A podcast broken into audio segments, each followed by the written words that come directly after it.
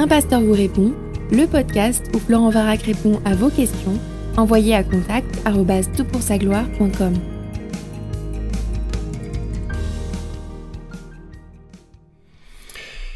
La question est posée. Euh, tout d'abord, je vous remercie pour vos podcasts qui sont très enrichissants et qui sont expliqués avec beaucoup d'amour et d'humilité. Ma question est la suivante. Pourquoi Jésus demande-t-il aux malades qu'il guérit, à ses disciples ou encore aux démons qui le connaissent de ne rien dire à personne? Matthieu 8.4, Matthieu 9.30, Matthieu 17.9, Marc 1.27, Marc 1.44, etc.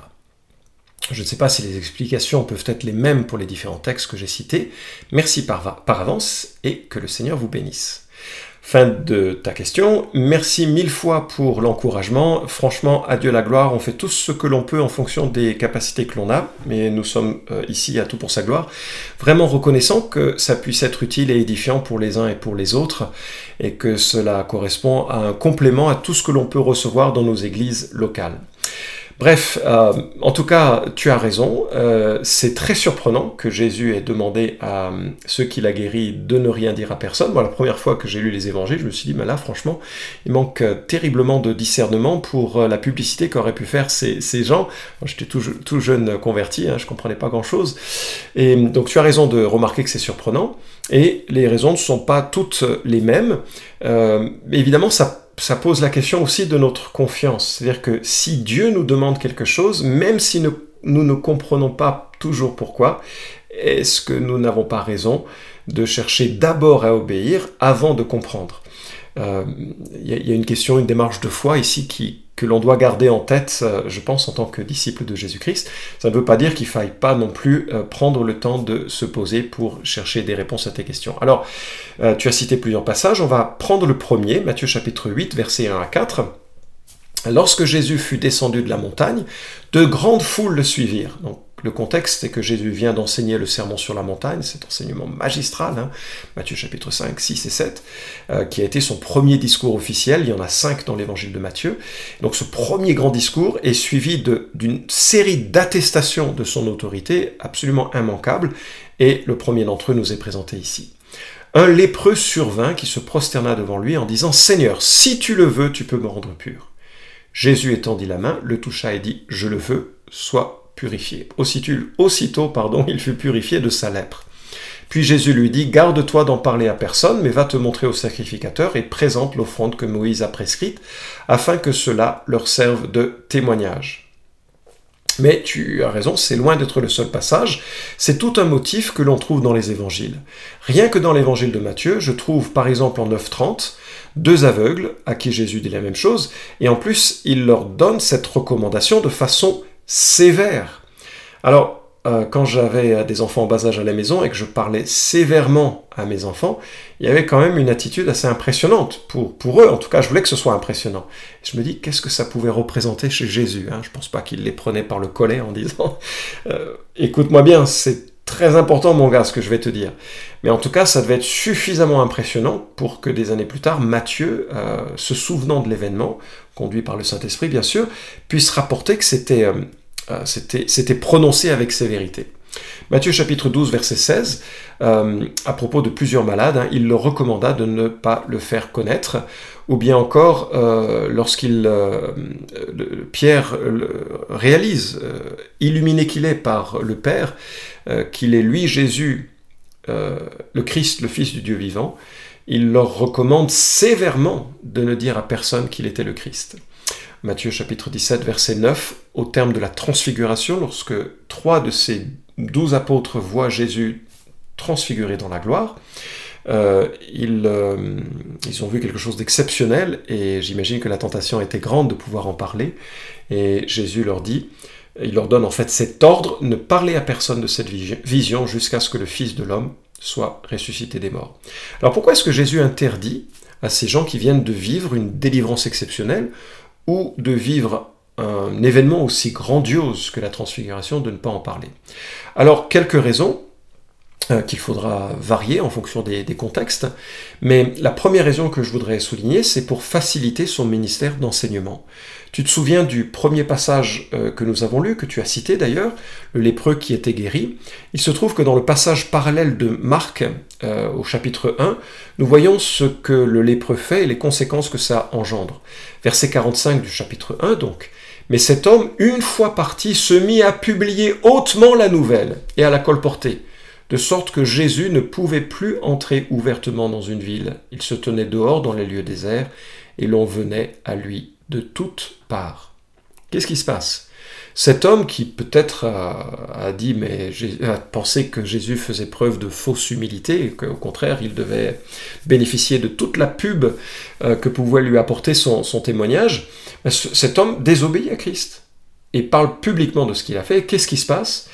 Jésus est vu ici seulement comme un homme capable de guérir. Et les hommes viennent à lui non pas pour bénéficier de son enseignement, mais pour être guéris. Alors on ne peut pas les blâmer parce que la, souffrance de la maladie est vraiment terrible, surtout à cette époque où il n'y avait pas beaucoup de, moyens de s'en sortir. Mais néanmoins, ça empêche Jésus de poser un fondement plus profond et plus complet pour la compréhension de sa personne. J'ajouterai une deuxième remarque dans, ce, euh, euh, dans, dans cet événement précis, cet élément précis. C'était l'opportunité, euh, Marc nous donne un détail important, va te montrer au sacrificateur, il dit, garde-toi de ne rien dire à personne, c'est le verset 44, pardon, garde-toi de ne rien dire à personne, va te montrer au sacrificateur et présente pour ta purification ce que Moïse a prescrit afin que cela leur serve de témoignage. Donc Jésus interdit à la personne d'en parler pour éviter que ça gêne son ministère d'enseignement, mais également pour que on ne puisse pas accuser de Jésus de violer les prescriptions de la Torah, qui demandait justement qu'il y ait une validation de la guérison. Or, c'était important non seulement pour la réputation de Christ, mais pour le bien-être de ce lépreux qui devait être réincorporé dans la communauté euh, d'Israël au terme d'une validation euh, euh, propre au Lévitique. Donc on est là devant une, une, désobéissance qui a finalement desservi l'objectif de Christ. Deuxièmement, pour éviter une fausse attente de la part du peuple. Par exemple, après la multiplication des pains, la foule s'est rapprochée de Jésus et Jésus a pris la décision de se retirer. Pourquoi? Parce que Jean 6, 15 nous apprend que euh, Jésus, sachant qu'ils allaient venir pour l'enlever et le faire roi, se retira de nouveau sur la montagne, lui seul. On est dans le même type d'attente et de propos. Ne voudrions-nous pas un président de la République qui donne à tout le monde du travail, du pain, du vin, euh, j'allais dire autre chose, mais euh, et puis la santé, et puis euh, la délivrance de la guerre, de la violence, de la justice, n'est-ce pas? Mais sans contrepartie. Quelqu'un qui soit généreux, un président qui soit tout-puissant et généreux. Euh, le problème, c'est que, oui, Jésus est capable de donner ça, et c'est ce qu'il fera lors de son règne futur, mais les miracles de son périple terrestre étaient en quelque sorte des attestations de ce royaume futur ou de façon plus prosaïque, c'était l'apéro. Les miracles, les délivrances, la multiplication des pains, la transformation de l'eau en vin, etc., c'était l'apéro du monde à venir. Et à ce titre, c'était une signature qui nous permettait d'avoir confiance dans sa personne et dans ce monde à venir. Et en continuant ou en, maximisant en quelque sorte la présence de miracles, les gens auraient perçu en Jésus euh, simplement quelqu'un qui allait distribuer des, euh, des, bénédictions, qui allait devenir roi sur tout Israël. Enfin, en tout cas, c'est ce qu'ils auraient souhaité, mais bien sûr, en ignorant l'aspect de la croix, en ignorant l'aspect du sacrifice et de l'invitation personnelle à la repentance et à marcher avec lui. Troisièmement, et ça rapproche de ce que je viens de dire, pour rappeler qu'un miracle n'est qu'un signe d'une réalité plus grande. Parce que les amis, imaginez, tout le monde était guéri, tout le monde était rassasié. Oui, mais tout le monde allait quand même en enfer. Et donc, il y a quelque chose qui est associé au miracle qui est bien plus puissant. Et on le voit en Luc chapitre 5, verset 24, où il est dit à propos euh, de, ce paralytique que Jésus guérit, et il dit, afin que vous sachiez que le Fils de l'homme a sur la terre le pouvoir de pardonner les péchés, je te l'ordonne dit-il au paralysé, lève-toi, prends ton lit et va dans ta maison.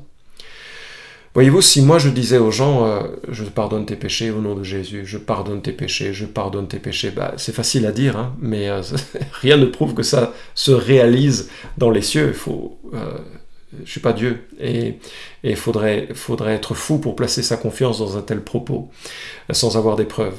Et en fait, les preuves sont explicites dans la personne de Christ. Vraiment, Jésus est capable de pardonner les péchés, et il l'a prouvé parce que lorsque lui a dit qu'il pouvait pardonner les péchés, on pouvait avoir confiance que ça se réalisait vraiment. Parce que lorsqu'il dit qu'il guérit quelqu'un, la personne est réellement guérie. L'un atteste de l'autre. Et donc cette guérison est promesse du monde à venir. Quatrièmement, parce qu'il faut distinguer le particulier du général. Il y a eu des moments où Jésus a refusé de guérir ou de donner des signes, et il avait ses raisons. Par exemple, Jésus n'a pas fait à Nazareth beaucoup de miracles. Matthieu 13, 58 nous dit, il ne fit pas là beaucoup de miracles à cause de leur incrédulité. Alors il est évident que Jésus, le Fils de Dieu, n'avait pas besoin de la foi des gens pour agir, c'est pas ça dont il est question. Mais à cause de leur impiété, de leur manque de foi, ces guérisons auraient accablé cette ville davantage. Déjà qu'ils ont refusé celui qui a grandi parmi eux, mais ils auraient ajouter à leur péché encore le rejet d'une attestation spirituelle absolument spectaculaire, et, donc ils n'auraient eu aucune excuse euh, pour justifier de leur incrédulité. Et donc Jésus s'est réservé la prérogative de faire des choses particulières parfois, sans que ce soit forcément une constance absolue, notamment dans le domaine des miracles. Et c'est pour ça que Jésus interdit à certaines fois euh, d'en parler pour éviter que ça se répande comme étant la norme de ce qu'il veut faire parfois il ne l'a pas fait. Enfin et cinquièmement, pour encourager la foi qui croit sans voir. Alors je sais, c'est décevant parce que bah, on a tous demandé des signes, on a tous demandé que Dieu intervienne et nous éblouisse. Mais c'est pas ce que Dieu veut. Dieu veut que l'on marche par la foi. D'ailleurs, tu connais le récit probablement euh, de Jésus qui se présente à Thomas après sa résurrection.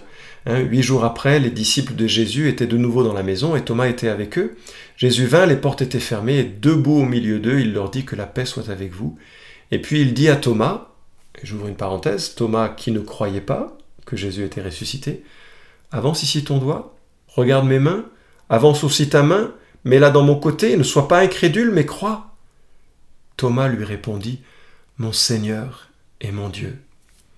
Et verset 29, Jésus lui dit, Parce que tu m'as vu, tu as cru, heureux ceux qui n'ont pas vu et qui ont cru. Il y a vraiment une bénédiction particulière pour ceux qui ont confiance en qui est Jésus, ont confiance dans les propos de Christ, et en raison de, la, de, tout ce qu'ils voient dans l'Écriture, dans le témoignage de Jésus, croient en qui il est et croient pour leur salut. Il y a une bénédiction, une béatitude associée dans ce verset. Et on sent d'ailleurs à plusieurs reprises une certaine frustration de la part de Jésus qui me rappelle ce que Jésus a dit en Jean chapitre 4 verset 48. Jésus lui dit, si vous ne voyez les miracles et les prodiges, vous ne croirez donc point. Et donc cette frustration, elle est levée par le fait qu'il y a des hommes et des femmes qui croient simplement en Jésus sur la base de ses paroles, parce qu'ils comprennent qu'il est Dieu incarné, et qui vient pour, pour sauver. Je pense au témoignage remarquable de, ce centurion, hein, ce capitaine, euh, ce soldat, euh, pourtant une force de, l'armée occupante, mais qui, a vraiment compris que Jésus possède une autorité unique et qui lui dit, il te suffit d'un mot pour guérir. Il, a confiance dans l'identité et la puissance de Jésus, il n'a pas besoin de signes pour le croire. Voilà. Alors il y a juste une dernière remarque par rapport aux, exemples que tu citais. Pourquoi est-ce que Jésus interdit aux, démons de parler? Ben, J'imagine que là, euh, même si la raison n'est pas, Jésus refuserait pleinement que l'établissement de sa réputation se fonde sur le menteur. La Bible présente le diable et les démons comme des menteurs, et euh, à ce titre, euh, il ne faut pas fonder sa foi euh, largement en tout cas. Hein, dans le sens, c'est vraiment une évidence. Il ne faudrait pas fonder sa foi sur les propos de, démons ou, des, euh, ou du diable. Alors, euh, je, pense que finalement, c'est pour éviter la singularisation de son ministère, un ministère thaumaturge, un ministère de guérison, parce qu'il est beaucoup plus que ça et il vient pour attester de quelque chose de plus vaste. Je ne vais pas reprendre l'ensemble de la démonstration que je t'ai évoquée. Alors mon collègue, Philippe Viguier, avec qui je, m'envolais pour Madagascar alors que je préparais ce, podcast, euh, je lui demandais un peu euh, qu'est-ce qu'il pensait de, cette question. Et euh, il m'a dit, tu sais, c'est marrant parce que quand j'étais au Québec, on a fait une tournée, une campagne d'évangélisation avec plusieurs personnes et on m'a demandé d'écrire plusieurs raps. Et donc j'ai fait euh, quelques raps, parce que c'est vrai que Philippe est un très bon musicien, et, euh, il a fait ses, raps, et après on l'a présenté comme le rappeur. Alors ça l'a un peu frustré parce qu'il était loin d'être un rappeur, et puis loin d'être que un rappeur. Mais c'est comme ça qu'il a été connu ces quelques temps de ministère. Et probablement que c'est une belle illustration de, ce qu'il ne faut pas retenir de Jésus. C'est un aspect de son ministère, certainement important, et je ne veux pas le minimiser. C'est aussi la promesse de sa capacité future, de notre résurrection, de notre guérison entière et complète au moment de la résurrection, de la guérison du monde futur, etc., etc., du pardon des péchés. Mais il l'a fait dans un temps et qui ne devait pas occulter l'essentiel. Il vient pour mourir sur la croix pour nos péchés, il vient pour porter nos souffrances, nos maladies à la croix, et pour offrir une vie pleine et complète où il nous invite à le suivre par la repentance, par la foi, par la confiance dans ce qu'il a fait pour nous et dans ce qu'il nous transfère en Christ.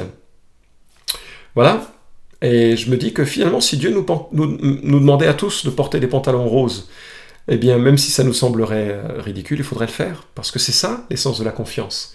Parce qu'on a confiance qu'un être plus grand, plus fort, plus sage que nous, nous oriente sagement et intelligemment. Euh, une histoire me vient en tête, je, terminerai là-dessus. Euh, c'est l'histoire d'un couple missionnaire qui avait un, petit enfant qui jouait sous un arbre en Afrique. Et puis, euh, euh, à un moment donné, son, je crois que c'est son père qui sort et qui voit sur la branche qui était juste au-dessus de l'enfant un, python qui commençait à descendre sur l'enfant. Et euh, son père, de façon très incisive, appelle son enfant, regarde-moi, mets-toi accroupi, sautille accroupi dans ma direction, lève-toi, cours vers moi. Et l'enfant s'est exécuté de façon très obéissante, peut-être que le ton euh, pressant de son père euh, l'a convaincu, en tout cas heureusement que cet enfant était obéissant, et lorsque cet enfant est parvenu près de lui, euh, le père a montré du doigt le serpent qui était en train de descendre sur la position qu'il occupait auparavant. Alors on ne comprend pas toujours pourquoi Dieu nous demande des choses, on a raison d'explorer ces questions, mais même si on n'est pas toujours capable d'expliquer, la première réponse, bien sûr, et tu ne suggères rien d'autre hein, dans ta question, mais je le dis pour un auditoire un petit peu plus large, c'est de se dire Seigneur, je ne comprends pas, mais je fais confiance. On va commencer par l'obéissance, après j'espère, que tu vas m'éclairer sur la sagesse de ton propos. Vous pouvez suivre cette chronique hebdomadaire Un pasteur vous répond sur SoundCloud, iTunes et Stitcher. Retrouvez les questions déjà traitées sur toutpoursagloire.com. Si vous aimez ce podcast, Merci de le partager sur les réseaux sociaux et de laisser une note sur iTunes. À la semaine prochaine!